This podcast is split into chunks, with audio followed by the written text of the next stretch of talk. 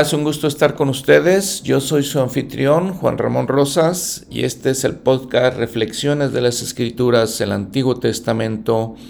Y hoy vamos a hablar de una historia muy inspiradora de una mujer eh, valerosa, eh, ejemplar para todos nosotros, Esther, reina de Persia.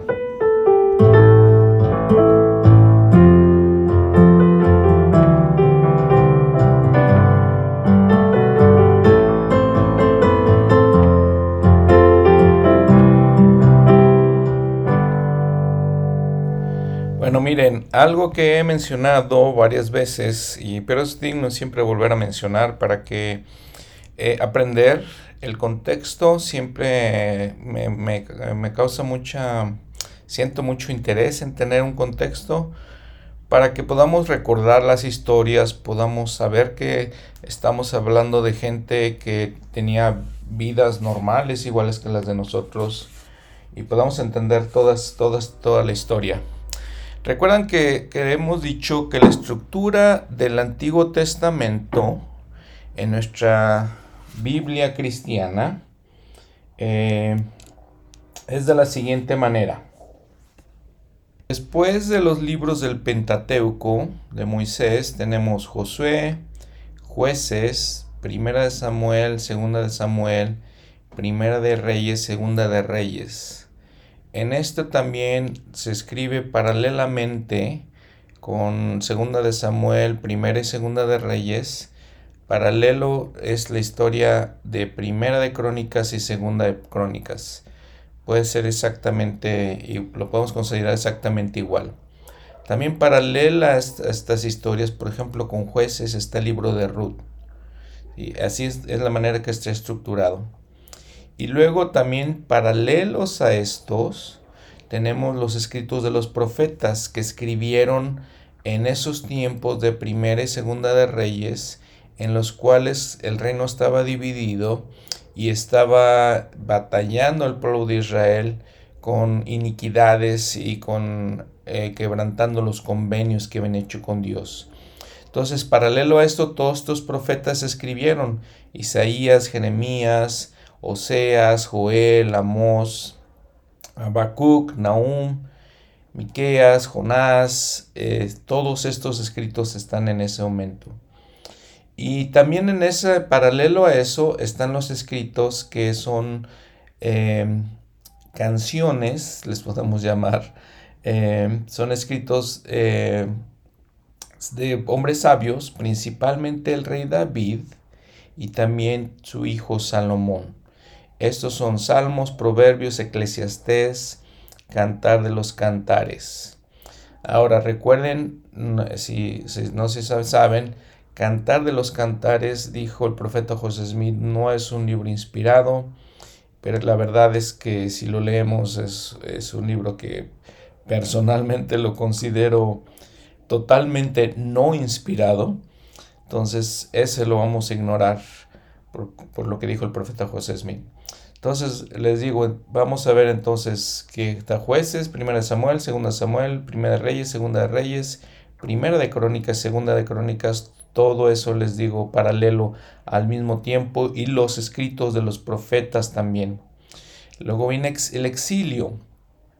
Como no tenemos mucha historia del exilio en Asiria del reino de Israel, la historia que tenemos es el exilio en Babilonia, que después fue conquistado por Persia eh, del pueblo de Judá. Y ahí tenemos todo ese exilio. Los libros que tenemos en esos, en esos momentos son los de Daniel y Ezequiel. Ellos escribieron en esos, en esos momentos. Y luego vamos a hablar hoy de Esther, que también sucede en, en esas fechas, en esas épocas. Y hasta el final, ya, ya hablamos de Esdras y Nehemías, que es así como está estructurado para seguir esa historia, pero esos libros fueron escritos hasta después del exilio. Y cuando estaban regresando vimos el pueblo de Israel a, la tierra de Canaán. Es, Esdras y Nehemías en esos tiempos, Malaquías, Zacarías y Ageo. Esos son los últimos libros que, están nuestro, en nuestras escrituras. Habíamos hablado también, hemos dicho, que la estructura en la Biblia, en los escritos hebreos, la Biblia como libros hebreos es un poco diferente. Porque ellos los tienen estructurado, tienen lo que le llaman la ley, el, este, el Torah, que son los libros de Moisés, los cinco libros de Moisés, el Pentateuco para nosotros, y luego le siguen los profetas. ¿sí?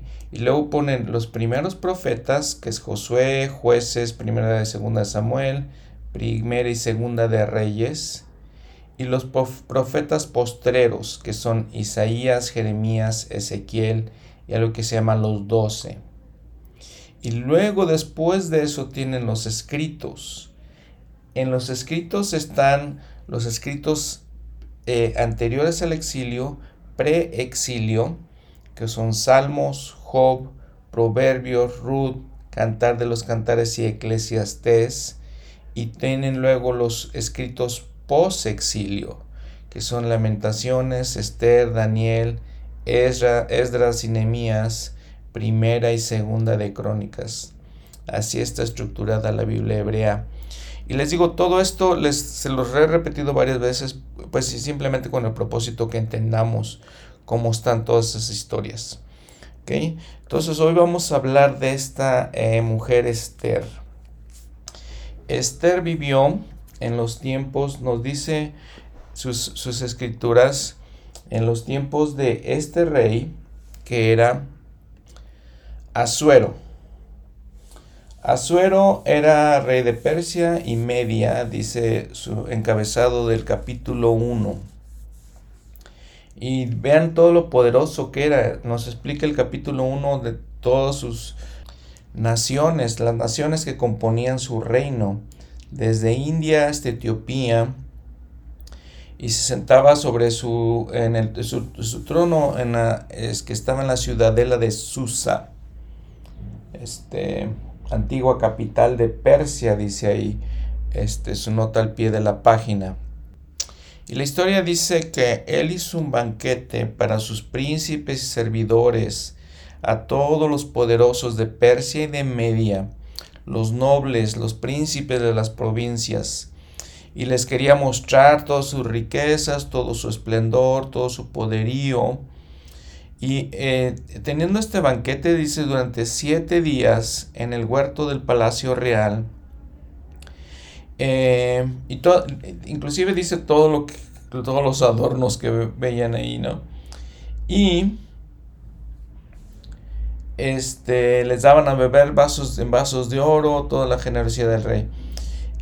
Y durante este banquete, dice que había otro banquete para las mujeres. La reina era Basti, con B chica, y tenía su banquete separado. En el séptimo día, dice que el rey ya estaba un poquito bebido de vino y le pidió a algunos de sus, de sus servidores que fueran por la reina como que quería presumirla, dice la escritura. Quería enseñarle a todos sus eh, siervos, a todos los príncipes, su hermosura, su belleza de la reina. ¿Y qué pasa? Que la reina no quiere ir, no se presenta. Y entonces este se molesta mucho el rey, se enoja, habla con sus sabios, con las personas que sean sus consejeros y les dice qué vamos a hacer, como que la reina no me obedece. Y entonces los consejeros le dicen, ¿sabes qué? Es un mal ejemplo, no podemos dar ese ejemplo a todo el reinado, todo el reino, porque todos van a decir, ¿qué va a hacer con las mujeres? ¿No van a obedecer a sus esposos? Y entonces se decreta que la reina, o Basti más bien, ya no, ya no iba a ser reina de, Persia. Eh, se hace ese decreto y ya no es reina y entonces les dice el rey, consígame entonces una mujer virgen, una mujer hermosa, para que sea la reina. Y en el capítulo 2, entonces vemos la historia de un hombre llamado Mardoqueo. Si ven ahí en su versículo 5, estaba este Mardoqueo. podemos entender, podemos saber que obviamente los, los israelitas ya tenían tiempo ahí, los judíos ya tenían tiempo en, en, estas tierras. Recuerden que de ahora en adelante pues vamos a llamarlos judíos porque son principalmente de la tribu de Judá. Entonces se vuelve ya la nación israelita en la nación más bien judía por esas razones. Sin embargo, habíamos visto también que pues había otras, otras tribus, ya lo hemos dicho algunas varias veces. Este Mardoqueo de la tribu de Benjamín, dice en el versículo 5, dice que había sido llevado cautivo de Jerusalén, estuvo con los cautivos, que fueron eh, cautivos por medio del, de Nabucodonosor, rey de Babilonia. Este Mardoqueo, dice en el capítulo 2, había criado a una niña que se llamaba Adasa con H. Adasa es un nombre de eh, hebreo, significa una flor de mirto, lo que significa su nombre en griego es Esther, dice ahí su versículo 7, en Esther 2, el versículo 7, era hija de su tío, eh, no tenía padre ni madre, dice que era eh, de hermosa figura y de buen parecer. Y cuando sus padres eh, murieron, dice Mardoqueo la tomó como hija suya, le educó. Y entonces hizo este decreto del rey que estaba buscando una esposa. había un hombre que, se encargaba de, de ciertos, de ciertos asuntos del rey y se dedicó estaba encargado a las mujeres específicamente y se dedicó a buscar una mujer para el rey. Y dice que Esther le causó gracia, agradó y le causó gracia a sus ojos. Y este, la vistió a ella y le dio siete doncellas de la casa del rey y la llevó a la casa de las mujeres. Vean cómo eran las costumbres ¿no? de, de los reyes, en este específico rey eh, persa. Entonces lo llevó a la casa de las mujeres, la vistió. Y dice versículo 10 algo importante, interesante en la historia. Esther, siendo hebrea, siendo judía, dice, no declaró cuál era su pueblo ni su parentela, porque Mardoqueo le había mandado que no lo declarase. Y el versículo 11, y cada día Mardoqueo se paseaba delante del patio de la casa de las mujeres para saber cómo le iba a Esther y qué sucedía, qué le sucedía a ella. Y nos sigue comentando eh, la historia en el, en el versículo 12. Cuando llegaba el turno a cada uno de los jóvenes para presentarse ante el rey Azuero, después, vean, de haber estado 12 meses conforme a la ley acerca de las mujeres. Porque en ese tiempo, dice este versículo, las embellecían, dice, les, eran seis meses que las bañaban con óleo de mirra, seis meses con bálsamos aromáticos y embellecedores para las mujeres.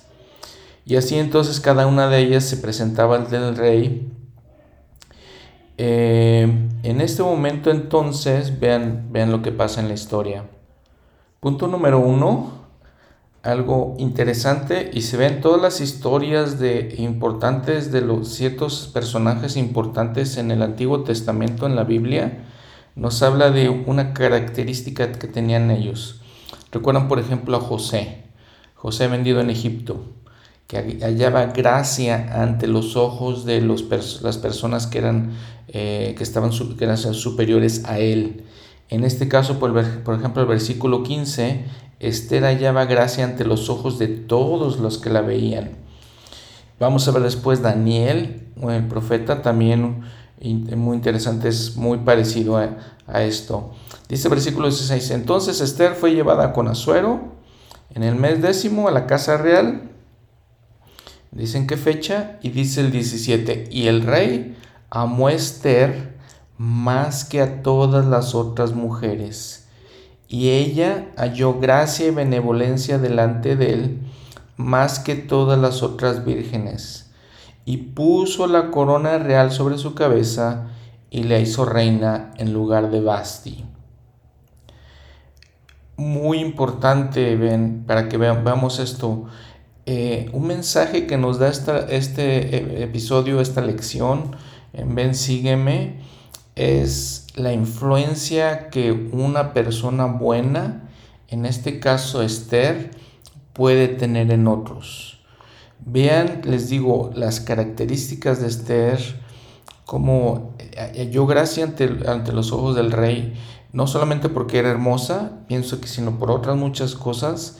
Nuevamente les decía de José, como halló gracia, porque era un buen trabajador, porque era diligente en sus, en sus cosas que tenía que hacer. Es un poquito lo que tenemos que reflexionar también nosotros en ser diligentes con nuestros empleadores tal vez, eh, en ser diligentes como ciudadanos. Y el, el ejemplo, vamos a ver que todo esto fue una, cosa muy importante, esencial para el papel que iba a jugar Esther en la historia del pueblo de, Israel, en la historia del pueblo de Judá. Eh, vamos a ver lo importante que es eso. Y les digo, nosotros podemos ser así, podemos ser un ejemplo para los demás, una influencia para las demás personas.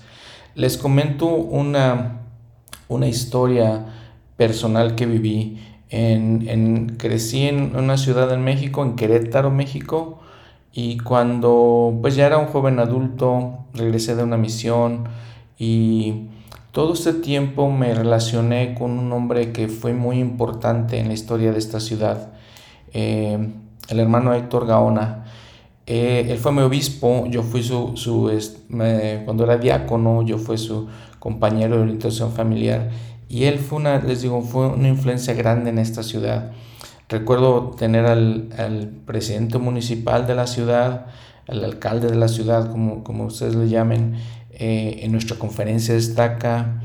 Recuerdo en aquellos tiempos que cuando había algo que se llamaba presidente de la misión destaca, que era como el presidente de todos los líderes misionales en la estaca, yo tenía ese llamamiento y entonces el, hermano Gaona, que fue mi obispo y luego fue presidente de Estaca, eh, organizó eh, una labor misional muy fuerte, llevó a la sociedad de socorro a, pueblos indígenas alrededor de la ciudad.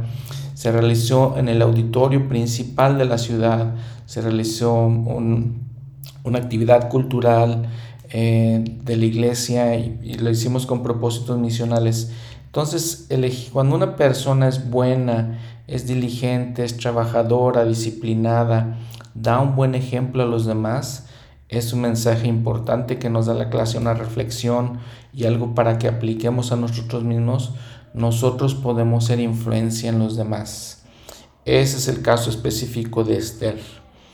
Vean todo, todo lo que, eh, como todos la veían con buen parecer, con buenos ojos, principalmente el rey, le puso la corona de la reina que había destronado eh, a Suero. Bueno, el capítulo 3 nos cuenta la historia de un hombre que se llamaba Amán.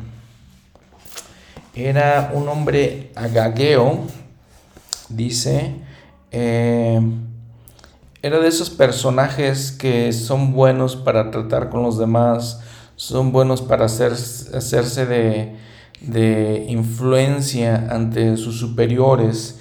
Entonces, él era de influencia ante el rey Azuero.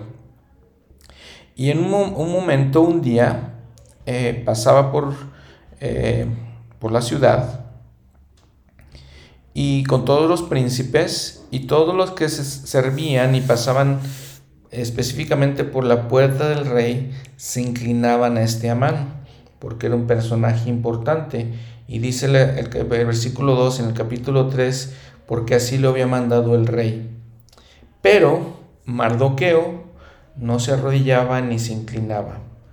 No sabemos exactamente por qué no lo hacía, probablemente porque la ley de Moisés decía no te inclinarás ante otras personas que no sean Dios entonces probablemente él por siendo, siendo diligente en estas cosas no lo hacía. Lo cual causó enojo e ira con Amán. En el versículo 5, Amán se llenó de ira Entonces dice, le pareció poco echar mano solo a Mardoqueo, porque ya sabía, dice la escritura, que este Mardoqueo, ¿de qué pueblo venía Mardoqueo? Del pueblo judío. Y dice, procuró Amán destruir a todos los judíos que había en el reino de Azuero, al pueblo de Mardoqueo una cosa eh, trágica, importante en la historia del, pueblo de Judá, del pueblo de Israel, es esto, este edicto que, o este eh, plan que tenía Amán de destruir a todo el pueblo, es lo que está diciendo. Y entonces, como era influyente, Amán, vean lo que hace. Se va, va con el rey Azuero en el versículo 8 y le dice, hay un pueblo esparcido y diseminado entre todos, entre los pueblos en todas las provincias de tu reino. Sus leyes son diferentes de las de todo el pueblo, de todo pueblo, y no observan las leyes del rey. Y al rey no le beneficia dejarlos vivir. Si le parece bien al rey, decrétese que sean destruidos. E inclusive dice, voy a, pues, yo le doy dinero al rey y todo esto y en la costumbre de aquella época era el que se hacían unos edictos y el rey tenía que firmarlos sellando su anillo, poniendo su anillo en un sello. Y así lo hizo el rey Azuero. Entonces, en versículo 10, entonces el rey se quitó el anillo de su mano y lo dio a Man, ¿sí? Y le dijo, quédate con la plata. Le dijo, no quiero tu dinero. Y también con el pueblo para que hagas lo que bien te parezca. Entonces mandaron ese dicto por todo, todo este Persia para hacer esto, destruir, eliminar a los judíos. Versículo 13, fueron enviadas cartas por medio de los mensajeros a todas las provincias del rey para destruir, matar y exterminar a todos los judíos, tanto a los jóvenes como a los ancianos, a los niños pequeños y a las mujeres, en un solo día.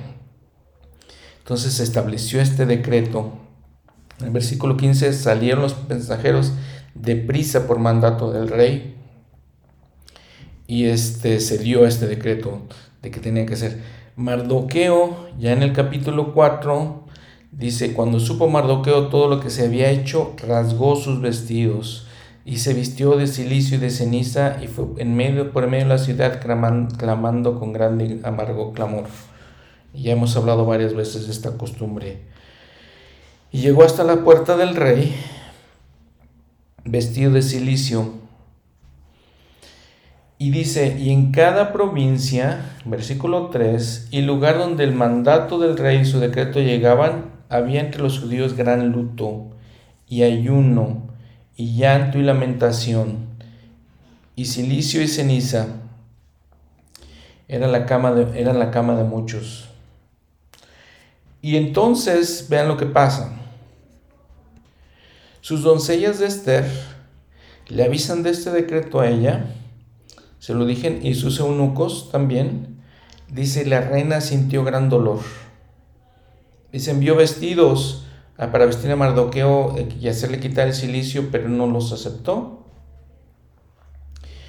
Y entonces lo que hace Esther, llama a Tac, uno de sus eunucos, de los que estaban al servicio de ella, que lo que había puesto el rey, y lo mandó con Mardoqueo para preguntar qué era eso, por qué, es, qué, es lo que estaba pasando.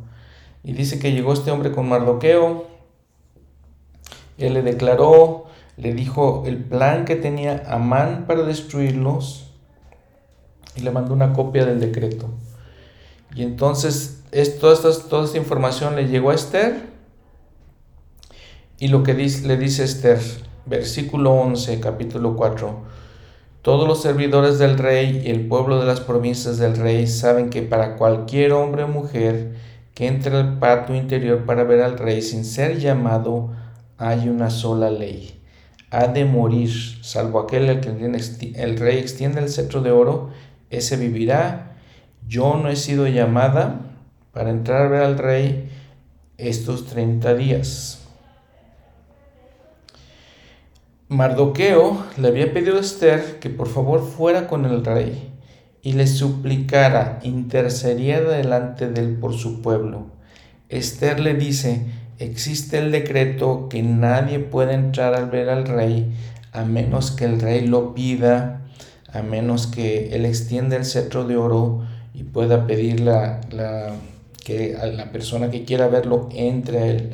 Ellos no podían pedir entrar a ver al rey. En el versículo 13 le responde Mardoqueo, no pienses en tu alma, que estando en la casa del rey solo tú escaparás entre los judíos.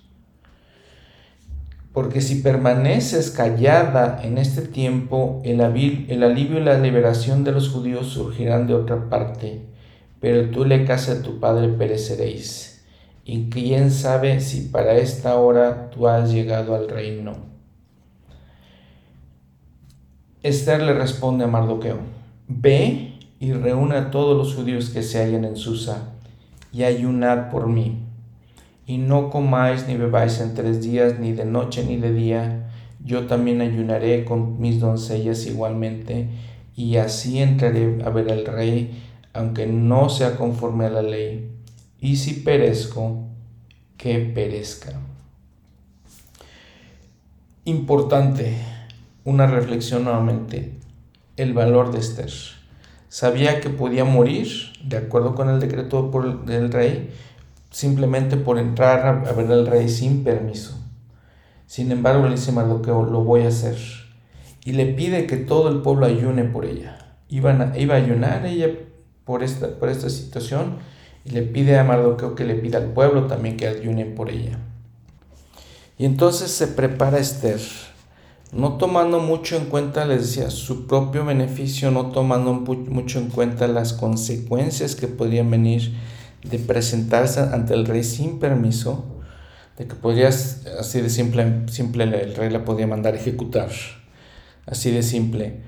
Dice el capítulo 5, aconteció que al tercer día se vistió Esther con su vestidura real y entró en el patio interior del palacio del rey, frente a los aposentos del rey y estaba el rey sentado en su trono real en la sala real frente a la entrada del palacio. Y sucedió que, cuando vio a la reina Esther que estaba en el patio, ella halló gracia ante sus ojos, y el rey extendió hacia Esther el cetro de oro que tenía en la mano. Entonces se acercó Esther y tocó la punta del cetro. Y entonces habíamos visto que esa era la señal de que sí podían entrar, aunque el rey no la, estaba, no la había llamado a ella, dice Esther halló gracia ante el rey y le extendió el rey su cetro para que pudiera tocarlo y pudiera, este, se pudiera cumplir con el decreto que existía. Y entonces Esther le dice al rey, o más bien, perdón, el rey le dice a Esther, ¿qué deseas, reina Esther? ¿Y cuál es tu petición? Y vean, la estima que tenía el rey de Esther. Hasta la mitad del reino se te dará.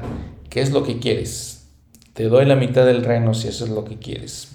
Mi reina, le dice el rey.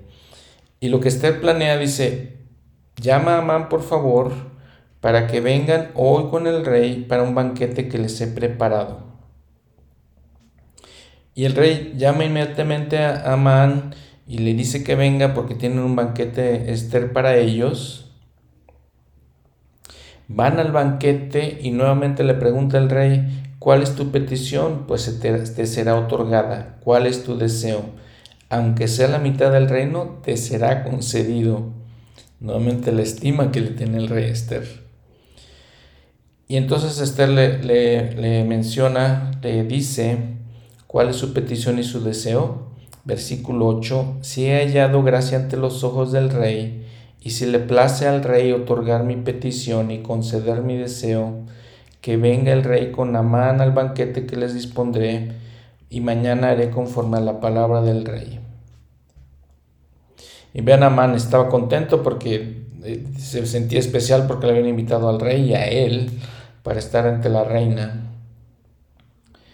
Y entonces, eh, este Amán presume con sus amigos, llama a todos sus amigos y les presume todo el favor que él había encontrado con el rey, todo lo que había prosperado, ascendido de posición, dice las escrituras, el relato, delante del rey. Y les presume que hasta Esther, la reina, lo invita a él en específico para que esté con sus con sus eh, con el rey y los demás eh, los demás este, servidores del rey. La nobleza del pueblo y vean lo que dice eh, le dicen sus amigos o bueno él, él pregunta qué vamos a hacer con Mardoqueo y dice Ceres su esposa y todos los amigos le dijeron hagan una horca de 50 codos de altura y mañana di al rey que cuelguen a Mardoqueo en ella.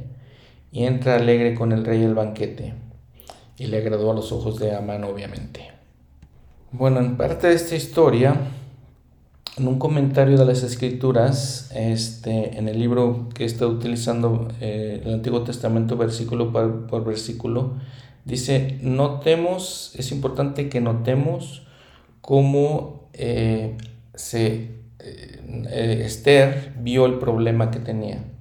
¿sí? Vean que paso por paso lo que hizo Esther. Primero, oró y ayunó. Segundo, se vistió bien como reina. Tercero, no criticó, no peleó, no lloró, no dictó nada. Invitó al rey a una cena. Le sirvió y lo dejó que el rey tomara la decisión. Al hacer esto, lo que, eh, una cosa que tenemos que ver, de acuerdo con esta, la narración, es que Amán lo invitó a un segundo banquete. Porque dice, ya, ya habíamos leído que el rey ya había estado en un primer banquete, este es un segundo banquete. Tenemos que comentar también la fe que tenía Mardoqueo. Le dice Esther, que haga lo que tiene que hacer, que ayude a, su pueblo y todo eso. Y también le dice que de todas maneras, de alguna manera el Señor salvaría a su pueblo. Y vean la otra, cómo vienen estas bendiciones de la gente que es obediente y que son fieles y que tienen la fe. Capítulo 16 dice que el, el rey estaba dormido, tuvo un sueño y se acordó de aquella situación, de aquel momento en que Mardoqueo había ah, denunciado a dos eunucos del rey que estaban tratando de eh, dañar, dañarlo, dañar al rey. Y se acordó en el sueño y entonces les dijo, entonces dijo el rey, dice, qué honor o qué distinción se hizo Mardoqueo por esto que, hizo, por, por salvarme, ¿Qué, qué distinción le hemos dado. Y los servidores, sus oficiales dijeron, no, no hemos hecho nada. Entonces lo mandó que viniera, que, que este, viniera con él. Mientras tanto, Amán ya venía para ver al rey y pedirle que colgara a Mardoqueo. Entonces, vean lo que pasa. El rey le dice, lo ve a entrar a Amán y le dice, oye Amán, tenemos este hombre que, al que debemos honrar porque ha hecho este, me ha protegido como rey, ha hecho algo bueno a favor mío. Entonces, ve, dice, toma la vestidura, un caballo, haz con el judío Mardoqueo, vístelo, este, honralo, dale, dale la honra. Vean, Amán, que está planeando más bien matar realmente a Mardoqueo, el rey le dice, vístelo con ropas de nobleza, dale un caballo y honralo. En el versículo 11, y Amán tomó la vestidura y el caballo, vistió a Mardoqueo y lo llevó por la plaza de la ciudad, de la ciudad e hizo pregonar delante de él. Así, hace, así se hace al hombre a quien el rey desea honrar. Interesante, muy interesante cómo el Señor actúa y bendice y ayuda a aquellos que lo honran. Y entonces este Amán pues tiene la frustración y la humillación en lugar de matar a Mardoqueo, pues lo, le toca honrarlo. La ironía de todas estas cosas.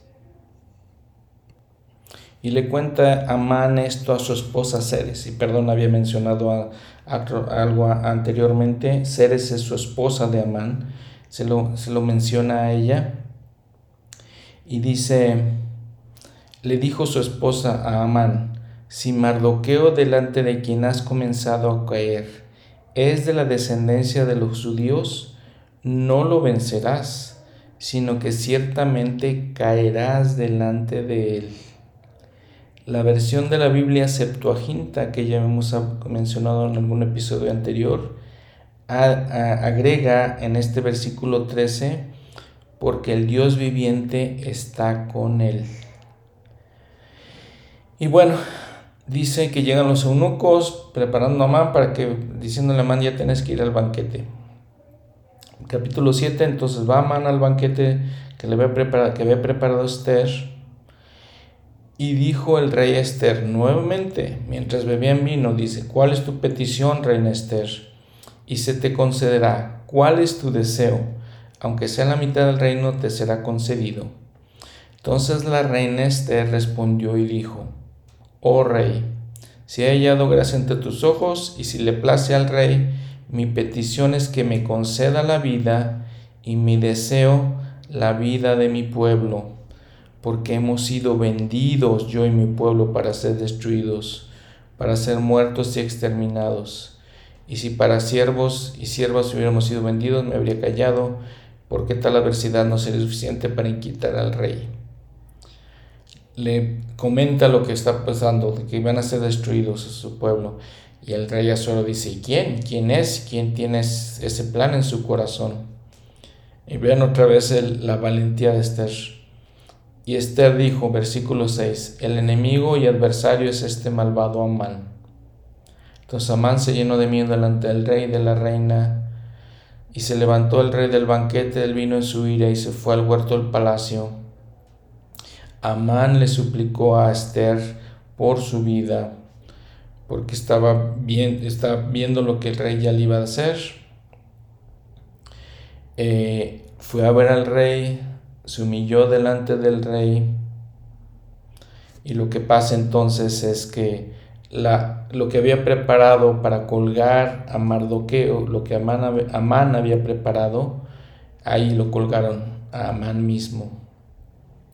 Dice versículo 10, así colgaron a Amán en la horca que él había hecho para preparar para Mardoqueo, y se apaciguó la ira del rey. Y vean también que, después en, los siguientes capítulos se honra a Mardoqueo, el rey honra a Mardoqueo. Dice en, en el cabezado del capítulo 8, se honra a Mardoqueo y se le pone a cargo de la casa de Amán. Asuero promulga un decreto para la preservación de los judíos y los judíos se defienden en todos los lugares del reino y son preservados les digo, y Mardoqueo recibe la, la, honra de ser el segundo del rey. Dice el versículo 15 en el capítulo 8, salió Mardoqueo de la presencia del rey con vestiduras reales de azul y blanco y una gran corona de oro y un manto de lino fino y material púrpura. Entonces la ciudad de Susa se alegró y se regocijó, y los judíos tuvieron luz y alegría y gozo y honra. Y dice en el versículo 17, en cada provincia en cada ciudad en donde, donde, llegó el mandato del rey y su decreto, los judíos, tuvieron, los judíos tuvieron alegría y gozo, banquete y día bueno. Y muchos de entre los pueblos de la tierra se hacían judíos, porque el temor a los judíos había caído sobre ellos. Interesante, aparentemente se convirtieron muchas personas al Evangelio por, lo que estaba pasando. nuevamente, eh, el mensaje aquí, la reflexión aquí es cómo una persona buena puede influenciar a tanta gente, cómo hacer el bien puede ser una influencia y cómo las personas que son buenas y que, y que tienen fe en el Señor son gratamente bendecidos. En el capítulo 9 dice, los judíos matan a sus enemigos, se defienden de sus enemigos que quieren matarlos, entre ellos a los diez hijos de Amán. Eh, todo le salió mal a Amán por querer destruir a este, al pueblo de, de Judá, al pueblo del Señor. Se instituye la fiesta de Purim para conmemorar su liberación y su victoria ¿Qué reflexiones podemos tomar de este libro de Esther? Algunos comentaristas de la Biblia nos dicen eh, que ella es también un tipo de Jesucristo, un símbolo de Jesucristo.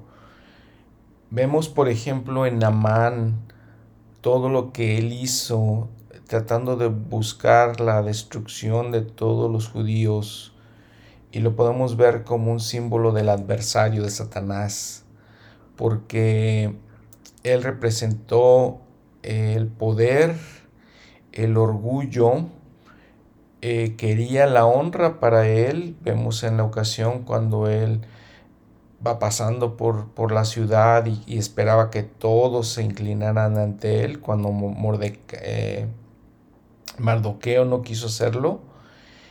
Vemos que él quería la honra, que todos lo vieran y destruir al pueblo de, de, de Judá, los judíos. Vemos cómo se enoja, lleno de ira. Eh, en todo eso Él es un símbolo del adversario, los paralelos que, que vemos con Él. Quería hacer la guerra contra el pueblo del Señor que inclusive, por ejemplo, en, en Esther 3.15 vemos que la ciudad de Susán estaba perpleja por este decreto que él, que él había sacado, obtenido del rey. Esther, por el contrario, vemos cómo actúa como una mediadora y salvadora. Respondió a lo que Mardoqueo le estaba pidiendo de aparecer ante, ante, el rey, aun cuando pudiera significar su muerte personal de ella. Eh, vemos que ella fue preordenada para eso, para estar en el, momento correcto, en el momento necesario para salvar a todo el pueblo. Vean lo que dice su manual, de hecho, de Ven Sígueme, el comentario que hace la hermana eh, Virginia Jensen donde dice, no creo que ustedes y yo estemos aquí en este tiempo particular por accidente. Creo que, al igual que Esther de antaño, para esta hora hemos llegado al reino. Lo que leímos en, en Esther 4:14, en que nuestra influencia, nuestro ejemplo, nuestra fuerza y nuestra fe servirán de baluarte contra la creciente ola de maldad que amenaza destruir nuestros hogares, nuestras familias y nuestros seres amados. Eh, en este cierro la cita de la hermana Jensen. En este comentario también eh, les digo, los eh, estudiantes, de, los estudiosos de la Biblia nos dicen, en este comentario está la gran lección que se aplica a cada uno de nosotros en este momento particular en la historia del reino de Dios. Cada uno de nosotros debe seriamente considerar la pregunta de Mardoqueo, que dice, ¿y quién sabe si para esta hora tú has llegado al reino? Le está preguntando Mardoqueo entonces a Esther, tú fuiste tal vez preordenada para este momento especial la manera que, que, este, que responde Esther, pues es una, es una manera realmente heroica. Sabía que su, vida eh, personal estaba en peligro. Eh, esto también refleja para, a nosotros, ¿verdad? Cuando nos encontramos en peligro, en situaciones difíciles, en situaciones que, que son un reto para nosotros. Dice este comentario y abro esta cita, debido a Esther, un pueblo entero fue liberado de la destrucción. Debido a Esther, la misericordia fue establecida y la justicia se logró. Debido a Esther, aquellos que eran despreciados fueron honrados. En todas estas cosas, Esther actuó como el ungido del Señor. De la misma manera que el ungido actuaría casi 500 años después. Los, acontecimientos, los logros de Esther son un espejo de los efectos de la expiación. Aquellas cosas que son, aquellas consecuencias que son redentoras y salvadoras, que son temporales y eternas. Cierro la cita. Miren, e, Esther todavía en estas, en estas fechas es honrada por los, por los judíos. Hay ciertas agencias judías eh, como hospitales, por ejemplo, que llevan su nombre Adasa y otras agencias, otros lugares judíos eh, que sirven como su propósito pues es llevar a cabo el, rescate de aquellos que están en, necesidad. Em, la palabra eh, Purim significa suertes, como cuando, cuando lanzas una moneda al aire. Eso es lo que significa. Eso es lo que había hecho Amán para determinar la destrucción del pueblo. Había, había lanzado las suertes, ¿no? Y es algo que vamos a ver en, en varios. Era una tradición en, en, la Biblia, en, en aquellos pueblos antiguos. Eh, cada año esta, esta fiesta de Purim se celebra entre los judíos. Se celebra el nombre de Esther. Esther es una mujer honrada por, por el pueblo eh, aún en estas fechas, de la misma manera que nosotros honramos al Señor. En todo esto, entonces, ella es un símbolo de Jesucristo. Y permito mencionarles aquí algo cultural en esta fiesta de Purim que se llama en el, acabo en el mes de Adar generalmente febrero o marzo. Es una fiesta religiosa además, donde se lee la, el libro de Esther, el Megillah, que se le llama, se dan dádivas a los pobres, se, este, se lleva una práctica que se llama Shalak Manos, en la cual se envían regalos.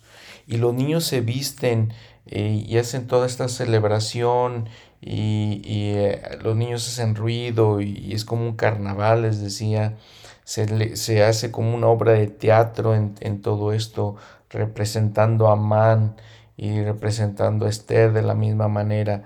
Eh, les digo, es todo, una, es todo un festival para el pueblo judío. Y cabe mencionar que también se hace un ayuno. Algo importante también que debemos reflexionar en, de este libro de Esther Vean cómo ella responde cuando Mardoqueo le pide que, que interceda por el pueblo, que, que sirva como mediadora del pueblo.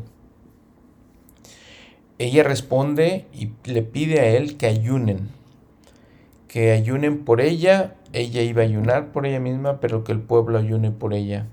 Eso es, es algo importante que, que también debemos considerar reflexionar cuando tenemos retos, cuando tenemos dificultades graves, serias, la importancia del ayuno para pedir la intervención del Señor por nosotros.